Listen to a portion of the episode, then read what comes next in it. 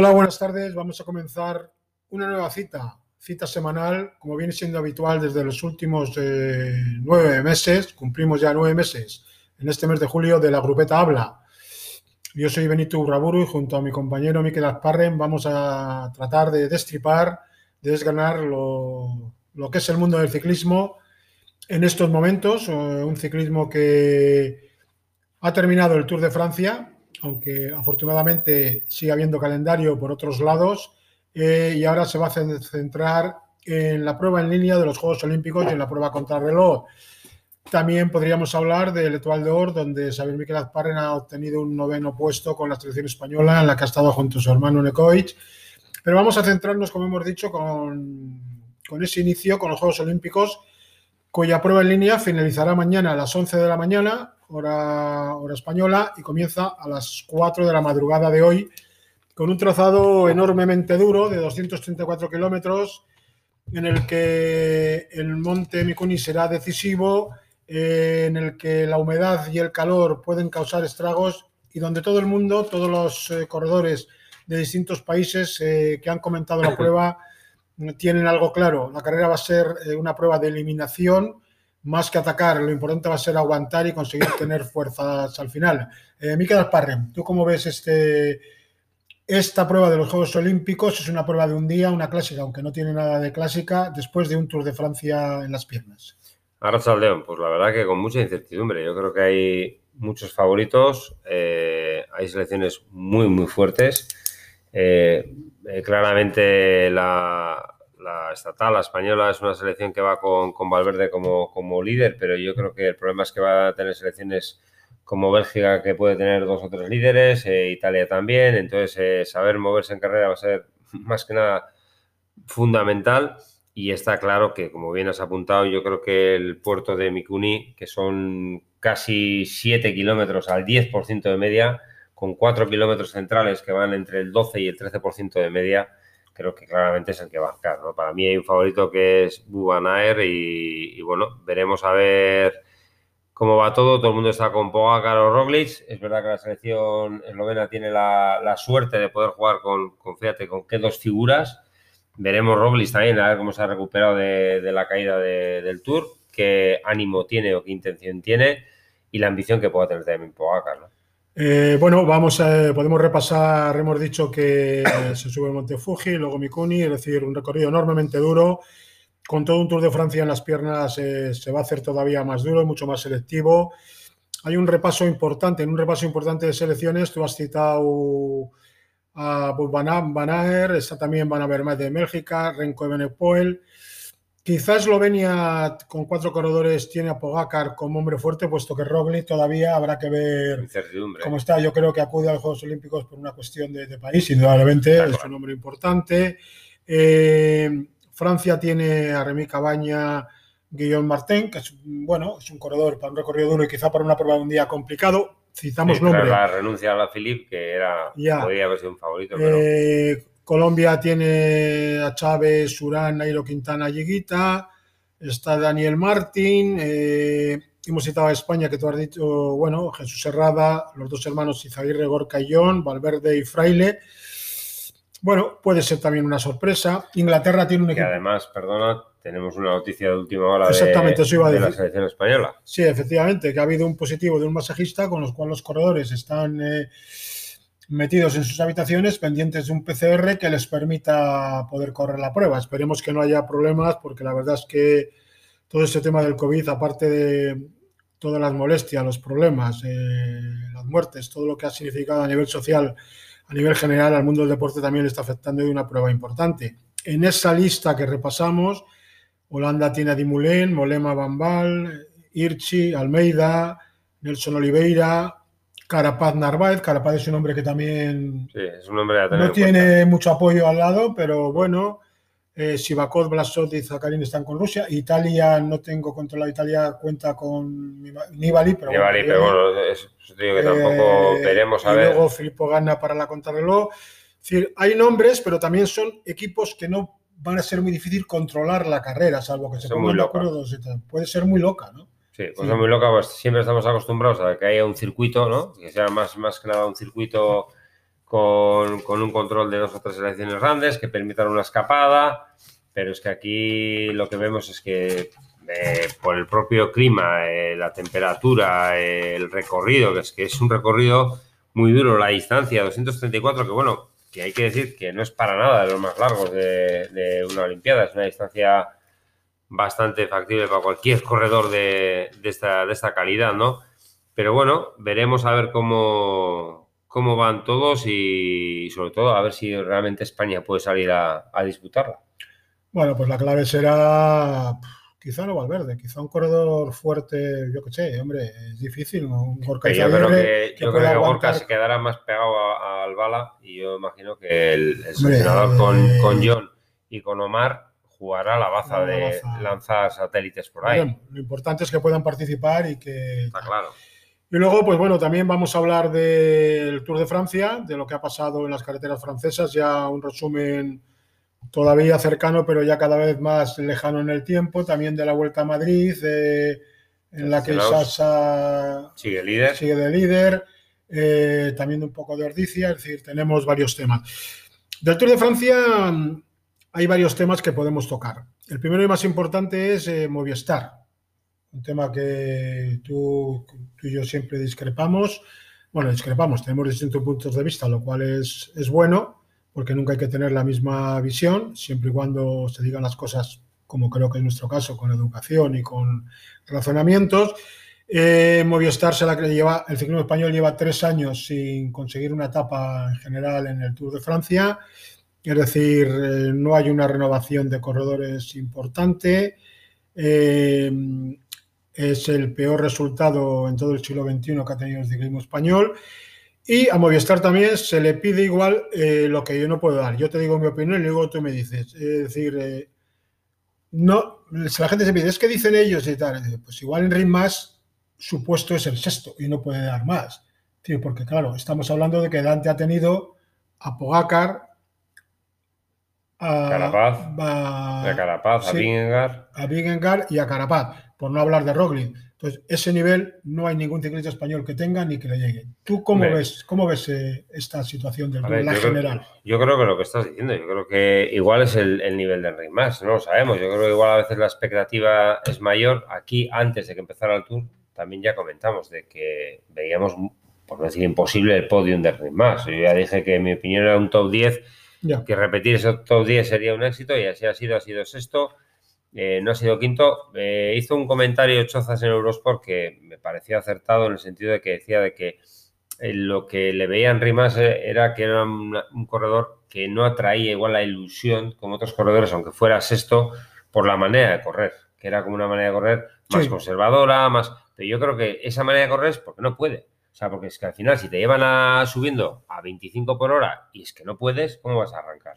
Bueno. No puedes arrancar. Entonces, al final yo creo que se ha visto muy superior. Luego ha habido comentarios por ahí para mí fuera de lugar, porque yo creo que el preparador de, de Pogacar decir que ellos han llegado mejor y han ido, eh, que no ha sido un tour tan rápido, cuando luego no ha sido el más rápido, que luego no ha sido los mejores datos de Pogacar, que entrenando incluso eran mejores, cuando estás arrasando, tanto en la crono como en la crono, y, y él atarse y decir que esos resultados son así porque han hecho un mejor descanso cuando han bajado de altura han hecho más descanso que el resto, yo siempre digo, opina de ti.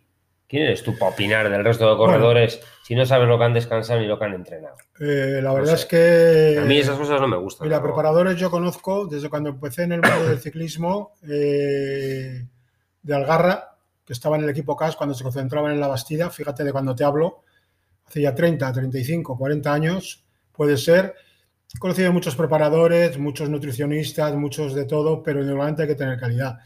Es decir, mm, hay que tener un hombre para poder ganar. Entonces, ha pasado lo mismo con Soler. Se le está pidiendo igual lo que no puede dar. Es decir, buenos corredores, sí. Otra cosa es tener un ganador. López, buenos corredores, sí. Otra cosa es tener un ganador. y el ciclismo español ahora mismo no tiene a nadie para poder disputar una gran prueba por etapas. Salvo que en la Vuelta a España nos encontremos alguna sorpresa. Ayuso, Ayuso tiene 18 años. Carlos Rodríguez tiene 18 años. 19, años. Es decir, son proyectos de corredores y mientras por ahí siguen surgiendo tal, no vamos a entrar en el debate de si surgen muy jóvenes por ahí o tal, en estos momentos tenemos lo que tenemos, yo creo que hay una buena camada y vamos a confiar en que esto en todo vaya para adelante. Pero yo también analizo y veo que hay otros equipos, por ejemplo, eh, en el caso de Carapaz. Carapaz ganó el Giro y tres etapas, eh, ha sido segundo en la vuelta, ha sido tercero en un Tour, ha ganado, como hemos dicho, un Giro de Italia. Es decir, eh, es un corredor de 28 años que está hecho que quizá ha dado el nivel también que podía dar, porque no ha podido ha estado, ha estado lejísimo. En un equipo en el que Thomas se cayó, no sabemos lo que hubiera dado, en el que Tao Goegan no sé si ha decepcionado o le han llevado sin más para que conozca el Tour, en el que Porte ha demostrado que estaba ya un poco mayor, eh, que no estaba a disputar. Otros nombres que también pues han caído. Pero hay que olvidar que dos semanas antes arrasaron. Sí. hicieron primero, segundo y tercero. Sí, es verdad. Es verdad. Y luego, eh, por ejemplo, Jumbo ha perdido a Roglic, ha tenido a Visegar. Eh, yo creo que, bueno, pues esto no son matemáticas, afortunadamente. El ciclismo no son matemáticas. Es decir, el ciclismo colombiano también ha pasado muy desapercibido. Mira cómo ha estado Quintana. el ciclismo final es muy fácil desde un sillón comentar. Con educación se puede hacer, pero criticar las tácticas, criticar las preparaciones y tal, sobre el papel puedes decir una cosa, pero en realidad los datos no los conocemos, no sabemos la verdad, no sabemos si han estado enfermos. Por eso digo que eh, yo lo único que puedo criticar, sí, comentar, comentar, que, me parece que, que, él mismo que opine del resto de contrarios y que encima que diga que los datos no son los mejores, se entra, pues se ha arrasado. O sea, es que ha arrasado. O sea, no es que. Y todavía tengo la duda en la crono si la hizo a tope, yo creo que no. Yo creo que no. Yo, creo, que, no. Yo creo que si necesitaba hacerla a tope, la hace a tope. Para evitar ya más eh, que, que, en Francia y en determinados países estuviesen focalizados en que va muy rápido y tal, que es algo que sucede periódicamente. Mientras no sea un francés. Mientras no sea un francés, siempre hay eh, un director francés que no da el nombre. Eso no vale. Si usted tiene que decir algo, usted da el nombre. Y si no, eso es, es decir, eso es acusar y eso es eh, ser un chivato pero sin decir yo te digo qué tal, pero no me cites, entonces no lo digas. Ya pasó en la época de Euskaltel, que también criticaron la época de Mayo, ya cuando eran quintos. En fin, dos cosas. Una cosa importante que, hemos dicho. Eh, una, eh, que no hemos hablado, que es si estos corredores, Pogacar, Bernal, pueden mantener una hegemonía. Y otra, lo que tú has dicho, eh, que quizá los corredores pues dan lo que dan y, y, no hay más margen. Es decir, ¿Tú crees que Pogacar puede establecer una hegemonía que también se dijo de Bernal y luego ha tenido problemas de espalda? y de otro que te vas a acordar, de Bersin. Y de Bersin. Bersin que era cuando ganó el Giro de Italia Miguel. Y de muchos. ¿Cómo le ganó? Y, de Ulrich que iba a conseguir 6 tours. hizo 4 segundos en el tour, ¿eh? que luego dicen pulidor, pero... Ganar, es decir, es muy fácil decir, eh, Pogacar puede, por, por condiciones, conseguir más tour. Yo opino que sí. Yo, yo viendo la Pogacar y la facilidad que tiene, el, cómo prepara, cómo, es, yo te diría que sí, yo creo que sí. Otra cosa es como se lee mucho por ahí también y se escucha, también lo comparto, que yo creo que este chico con 29 años no está ganando. Pero es que no va a poder. No va a estar. No va a estar, no va a estar. Pero porque el ciclismo de ahora no es el de antes, que eso antes sí pasaba. Un mes te ganaba y a los tres años más tarde te ganaba otra. Pero ahora eso es más difícil, mucho más difícil. Fíjate el calendario que ha hecho este año. Ha ganado Emirates, ha ganado Crotirreno, ha ganado el, País Vasco, no, ganó. No, no. Eh, estuvo ahí. Dauphiné, no sé si ganó. No, Dauphiné no ganó Eslovenia, no corrió.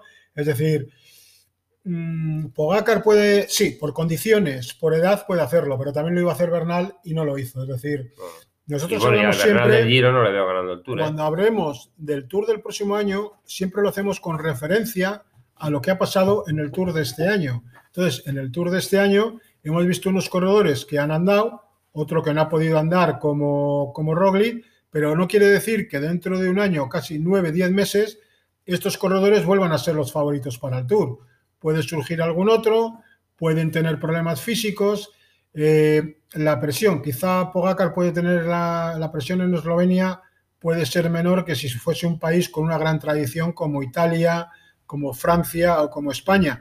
Pero es decir, no es fácil eh, decir quién va a ganar el próximo tour. Sí podemos insinuar quiénes van a estar disputando. Esa es la grandeza del ciclismo. Es decir, lo que hoy es blanco, en unos meses, en días, se puede convertir en negro pues por, por, por todo, porque al final son personas y pueden andar bien eh, o pueden andar mal. Desde luego, eh, el duelo Pogacar-Bernal es un duelo muy bonito, siempre y cuando Bernal esté bien, pero también ha tenido un ligero bajonazo. Pero bueno, el Tour ha habido también más cosas, ¿no? Es decir, por ejemplo, un corredor del que hemos hablado hace poco, eh, hace unos momentos, Bob Van que es un corredor que tú le ves disputando una general del Tour.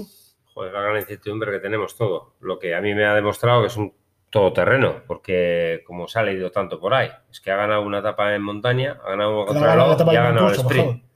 sí, pero bueno, si hubiera acabado arriba lo hubiera ganado. Ya. Que le recortaron solamente dos minutos en toda la subida al Momentus, que mira que es largo, duro y exigente y atrás apretando. O sea que a mí me, tiene asombrado. Y un hombre de 78 kilos. O sea que. Lo que pasa es que yo creo que Bob Van eh, está, tiene la cabeza bien amueblada. Él ha dicho que él quiere seguir disputando clásicas, que quiere seguir disputando Flandes, las clásicas belgas, Milan Charremo, quiere hacer ese calendario, que nos va a centrar el Tour. Y salvo que el Jumbo se lo diga, pues igual acierta de esa forma, porque muchas veces te focalizas en un Tour en el que por condiciones ves que no puedes llegar y dejas... ¿El Tour te lo da y lo quita todo? Bueno, hay, hay vida más allá del Tour de Francia en el ciclismo a nivel mundial. Entonces, es un riesgo, pero bueno, ha sido uno de los hombres importantes. Otro hombre ha sido Mark Cavendish. Eh, ha igualado a Mes, 34 victorias. Hay que volver a la manada para ganar. Ya, hay que, está claro, pero también es cierto que se ha encontrado que Caleb One se retiró, eh, que ha habido sprinters que se le han caído ha podido influir eso a la hora de. está claro que todo ha influido, pero que está claro que en otro equipo no gana, también te lo digo. Eh, por el tren o no tren, hombre, estábamos con. O sea, es que hubo sobre todo un sprint, el último, el que igualó las victorias de Dimers, que es que Moscón se apartó a falta de 150 metros. Y le miró como, ¿me pasas o no me pasas? Ya. O sea, que es que tiene un equipo. De ahí se ha ido gente como Viviani, como Gaviria, como. Que ya no ganan. Les cuesta. Que no ganan. Es que no ganan. Y un tío como Cavendish que se quedaba, como me dijo un auxiliar, me dijo, se nos quedaba en un puente en las carreras, me dijo al principio de temporada, ahí por Almería, me dijo, quiero verle a Cavendish en este equipo que lleva un año penando que se queda en los puentes. Bueno, pues... Eh, y ha ganado cuatro etapas en el Tour. Ha estado muy protegido. También ha tenido suerte en determinadas circunstancias. El domingo, por ejemplo, se pudo equivocar a coger la rueda pero bueno, que por cierto no hemos citado en Pogacar, también aparte de amarillo fue blanco y mayo blanco de joven. Bueno, lo ha ganado los tres, el blanco y de, la montaña. Y otro hombre que se nos ha olvidado en ese grupo de, hemos hablado de Bernal y de, y de Pogacar, se nos ha olvidado Tom Pittock, eh, y Renko Menepul, ¿tú cómo ves estos corredores? ¿Pueden ser hombres para tres semanas o hay que verlos? O... No, Menepul yo creo que ha demostrado que sí, yo creo que sí. ¿Para tres semanas? Sí, yo creo que sí. El hombre el, eh, causó baja, pero es que yo creo que también fue muy una apuesta muy arriesgada la que hizo de cara al Giro de Italia, porque llevaba sin competir nada y apareció allí. Yo creo que si, por ejemplo, hubiera ido a la comunidad valenciana, pues hubiera arrasado y hubiera ganado. O sea, es, es una persona que, yo creo que sí. Pitcock no lo sé. A Pitcock no lo veo. Yo a Benepool, lo que le he visto, yo creo que sí. Yo creo que sí. Y luego Vanderpool, quizás es otro tipo de corredor. yo creo que sí, sí que es otro tipo de corredor. Eh, yo a ese sí no le veo como van a ir pasando la montaña como la pasa él. O sea, es que no, no, no, le veo.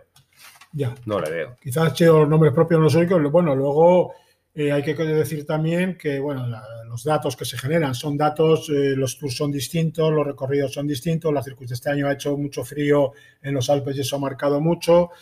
Eh, es la mayor diferencia del primero al segundo desde 2014, es decir, siete años con 5 minutos y 20 segundos que la has conseguido sobre Vingegaard, eh, Carapaza 707 y O'Connor a 10 minutos y 2 segundos. O'Connor que gracias a una escapada y a un triunfo de etapa ha salvado al ciclismo francés. ¿no? Sin duda, sin duda. Ya. Bueno, eh, si dejamos el Tour de Francia con esos datos, eh, cambiamos de categoría, cambiamos drásticamente. Nos vamos a sub-23 a la Vuelta a Madrid, donde un corredor de, de Laboral Cucha Está líder. Bueno, yo creo que hay, hay, dos corredores que Pero están. No quién es el líder, porque no hemos dicho. Xavier y Sasa. Xavier y Sasa. Eh, bueno, yo creo que están destacando dos corredores de Laboral Cucha y, y, uno que a mí la verdad que me hace mucha ilusión, que es Iker Mintegui. Sí. Y bueno, la verdad es que trabajando bien. Vale, eh, la verdad que Laboral Cucha al final empezó la temporada un poco quizá acoplando los corredores, quizá eh, de forma más tranquila, consiguiendo puestos, pero en esos momentos lleva ya 10 triunfos, ¿no? Eh, aparte de una Iribar que lleva tres primeros y tres segundos puestos y luego el bronce en el Campeonato de España en línea, pues tenemos eh, Necoich Azparra ha conseguido dos triunfos y el bronce en el Campeonato de España contra los aficionados. Asier Echevarría tiene un triunfo, Verasategui también un triunfo, Lasa un triunfo, el canadiense Murias un triunfo, canadiense Charles dos triunfos. ¿Tú crees que Laura Cucha se va, se ha sentado poco a poco? Yo creo que con el Izarte son los grandes dominadores de, la categoría sub-23. No parecía al principio. No parecía que Laura Cucha iba a dominar así la categoría y yo creo que se han ido haciendo corredores, por ejemplo, como te digo mismamente, Iker Mintegui está haciendo una bonita vuelta a Madrid. El chaval, además, se metió en la escapada del día para, para como siempre, para pelear la, la etapa, que es un peleón. Y tuvo la suerte que llegó Isasa de atrás, eh, se puso a trabajar y mira, ya ha conseguido meterse de tercero en la general. Y, pero es verdad que hay muchos nombres. Eh, han ganado, no solamente han ganado dos o han ganado tres, hay bastantes eh, chavales que han conseguido la victoria, con, lo cual yo creo que eso es muy bueno para el equipo. muy bueno para el equipo y un problema para el equipo profesional, porque te vas a encontrar que todos los años vas a tener dos o tres corredores susceptibles de poder dar el salto. y problema. Sí, bendito problema. Te quiero decir que si tienes, si tuviera seis, pero te quiero decir que dos o tres, para mí es bendito problema. Si domina la categoría de su 23 y ves que es, que es gente que yo creo que además la bola mucha en ese aspecto no, busca la victoria victoria, sino la formación del chaval y verante que. ¿Tú crees que, buscan el formar corredores? Yo, lo veo, yo lo veo porque además lo conozco. O sea, yo sé que lo, lo hacen así y luego el resultado, claro, que quieren ganar. Nos ha fastidiado. ¿Quién no compite para ganar? Si tú te pones un dorsal es para ganar, si no, lo salgas. Yo en mi casa sí les digo, si te pones un dorsal es para ganar. Hay días que ganar, es que gane el equipo, que gane el compañero, que ganes tú, pero ahí te pones el dorsal es para ganar. Y pero, pero bueno, yo creo que lo están haciendo bien y se ve. Por ejemplo, Elizarde también ha conseguido varias victorias, también en varios corredores. Y, pero realmente, por ejemplo, el Caja, Caja Rural, eh, Brustenga. Pero Brustenga los rumores que ya saldrán por ahí si son ciertos o no, están muy lejos del caja rural profesional, o sea que no va a ir a caja rural profesional. Con lo cual, realmente el, caja hasta con un corredor, que lo que alguna vez yo he solido comentar, que es totalmente lícito y que me parece estupendo que lo hagan, pero unos trabajan la cantera de base para formar y trabajar en chavales y otros buscan el campo aficionado para atraer corredores, para testarlos, para pasarlo a profesionales. son otro tipo de equipos. Yo creo que la Bora Cuchelizarte y el Leo lo cometa, porque yo creo que también lo está haciendo bien, trabajan chavales para formarlos y pasarlos a profesionales, y luego hay otros equipos que traen corredores ya más hechos para ver si tienen el perfil para poder saltar a profesionales. Y bueno, yo creo que en ese aspecto Laura Cucha y Lizarte lo hacen bien. Caja Rural sigue el otro camino también es muy bueno. Cada uno elige el camino que quiera. de todas formas, eh, Miquel, eh, te iba a decir, eh, quizá una Iribar se puede decir que sí dará el salto, ¿no? Yo desconozco todavía. Entiendo yo que, sí, ¿no? Yo también esas... Lleva una temporada muy completa, ha tenido buenos puestos en el extranjero, ha andado muy bien, eh, Sí, ha dado, ha dado, un salto de calidad terrible. ¿no? Es, un chaval completo, sabemos que encima en llegadas con un grupo reducido es capaz de, rematarlas. Bueno, son decisiones ya del staff técnico. Eso, ya es un tema. Eso ya es un tema ya.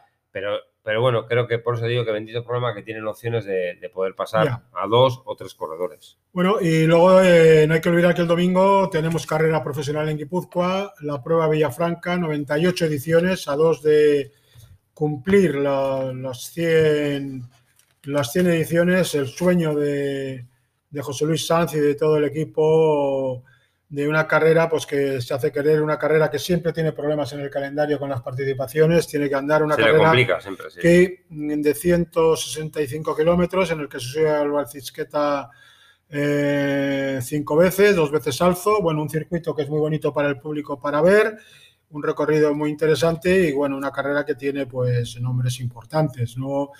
Marino Lejarreta, Neil Stephens, Sabrán Olano, Aitor Gamendia, Fran Vandenbroek, Laurent Jalaber, el recordado Javier Ochoa, Miquel Zarrabetia, Valverde, Félix Cárdenas, yo que sé, Carpes, eh, Gorka Izaguirre tres ocasiones también. Es decir, ¿cómo ves tú la, la carrera con mucha gente joven sin un equipo? eh, como, como muy bien acabas de decir, muy abierta, ¿no? Porque no hay un, yo creo que no hay ningún favorito claro, claro, claro. Hay eh, tanto Movistar, eh, Movistar como un equipo Arkea, con un muy- equipo joven, Muy joven, muy ¿no? joven, muy, muy joven. El único que viene veterano, que si se confirma la, la prescripción, sería Rojas. Y lo demás es gente muy joven. Y bueno, eh, lo demás, yo creo que es una, una carrera que siempre, el- por lo menos en los últimos años, está muy abierta, ¿no? Precisamente por eso, es un poco más loca, no hay menos control, tampoco equipos World Tour hay tres, entonces tampoco hay un dominio tan, tan, tan claro, ¿no? Entonces, bueno, de cara al público es bonita, porque está abierta y hay muchas opciones para todo el mundo, pero bueno, veremos a ver qué depara el domingo. Ya con muchos equipos continentales que están, que pe- bueno, penan por encontrar carreras de un cierto nivel. Complicado. poder complicar porque el calendario es el que es y hay problemas y tal. Y luego, ya para terminar, eh, yo hablaría de el Tour de Porvenir. Tú conoces las fechas exactas, lo he mirado, pero ¿cuándo es? Tú de por venir, si yo no estoy equivocado, creo que arranca el día 10, me parece, el día 10 o el día 11 De agosto. eh, de agosto. Están Sí. confirmados cuatro. No, están confirmados. eh, a ver, yo te digo lo que yo sé. Una selección, estamos hablando hipotéticamente sin conocer realmente, bueno, alguna idea de los planes que tiene el seleccionador, pero sin conocer exactamente la formación ideal. Parece que la- el equipo podrían formarlo Ayuso, Carlos Rodríguez, pero no está, Carlos, no está Sí, sí, claro sí, si están, Carlos, eso están confirmados. pero Carlos Rodríguez puede hacer Tour por venir y luego vuelta a España. No, no, no, lo hace Vuelta a España. Eh, no hace vuelta a España. No, no, no. Juan Ayuso, Carlos Rodríguez, Mar Brustenga, eh, Javier Romo. Raúl Pierna y me falta, bueno, Xavier Miquel Aspar en otro, son siete corredores. No, está Rita. Arri- Y Igor Arrieta. Es. O sea, es decir, Juan Ayuso, Carlos Rodríguez, Mar Bustenga, Javier Romo, Raúl Pierna y Igor Arrieta. ¿Es un buen equipo? Es un buen equipo. Muy Pero es buen que- equipo, yo que- creo, ¿no? Pero que fíjate que seis corredores has dado, que dos son Ayuso y Carlos Rodríguez, pero es que te quedas fuera gente como Barrenechea, Barrenechea. como Murrialdai. Sí, sí. A Xavier Miquel ya lo has nombrado. Xavier Miquel. O sea, gente con una experiencia, el seleccionador es el que decide y el que otorga. O sea, que luego se verá. eh, cuando llevas tanto potencial, hay que saber currar. A alguien le tocará trabajar. Joder, si era mínima Ya- cuatro. Ya tendrán claro que alguien tendrá que, que hay gente que tiene que ir a trabajar. No sé, ahí no llevan pingano, ¿eh? Que igual la gente eso lo Pues- sabe, pero en, la- en el Tour de Porvenir no llevan pingano. Ya. ya. O sea que luego formas, del dicho al hecho, pero bueno, el Tour del tema. Porvenir eh, me he molestado en mirar, eh, recorrer- en mirar ganadores y es eh, bueno lo que dan los jóvenes, sorprendente. Hay ganadores que se han quedado, gente que ha hecho segunda y tercera, que ha hecho, luego ha tirado para arriba, gente que ha quedado decimoquinta y luego ha tirado. Es decir, el Tour del Porvenir es una referencia, pero también de gente que se ha quedado. Es decir, Ah, sí, no sí, los que han andado es decir, hay de todo, hay mucha gente joven y luego tienes que tener suerte. El ganador del año pasado, bueno, lo tienen, yo creo que lo llevarán tranquilo y lo tienen de ahí con tranquilidad. Hay que ver cómo ganas, dónde ganas, qué participaciones. Y Yo creo que aquí lo, importante es saber de Es cada una corredor- selección cada- ilusionante. pues sí, sí, a ver, la selección es buena, pero es que es buena, pero por lo que has comentado al inicio de- del programa de hoy, que es que la jornada que hay desde el 98, 98-99 hasta el 2002, ahí hay cuatro años de corredores muy buenos. O sea, que es que muy buenos, muy buenos. Entonces, que estamos hablando, Romo que apareció el año pasado, que no lo conocíamos, que Sí, sí. del mundo del triatlón. Raúl García de Pierna, que yo afortunadamente lo llevo viendo desde cadete y juveniles, pues, que el chaval sorprende ahí donde va, cada día que pasa. Arrieta lo mismo. Eh, este Carlos Rodríguez, que yo lo he visto competir con Enecoich, pues, pues lo mismo. Eh, este Ayuso, pues lo mismo. O sea, el, el mayor es Romo, ¿no? Sí. el mayor, es no, Romo. el may- los dos mayores de ahí, el mayor de ahí es Romo, eso es, el mayor de ahí es luego Romo. Carlos Romo, porque Rodríguez, luego que tiene 19. ¿no? Carlos es segundo año, Ayuso es primer año, eh, Raúl García Pierna segundo año Brustenga ya. y Brustenga es último año. El mayor es Brustenga y Romo. Bueno, pues una selección ilusionante, hay tiempo de hablar de esto y la próxima semana nos centraremos en la Clásica San Sebastián. Y bueno, vamos a despedirnos. Este ha sido el programa de hoy. eh, Bueno, Miquel, pues y nos vemos para la clásica. nos vemos para la Clásica. Muy bien, Venga, venga. muchas gracias. Gracias, hasta luego.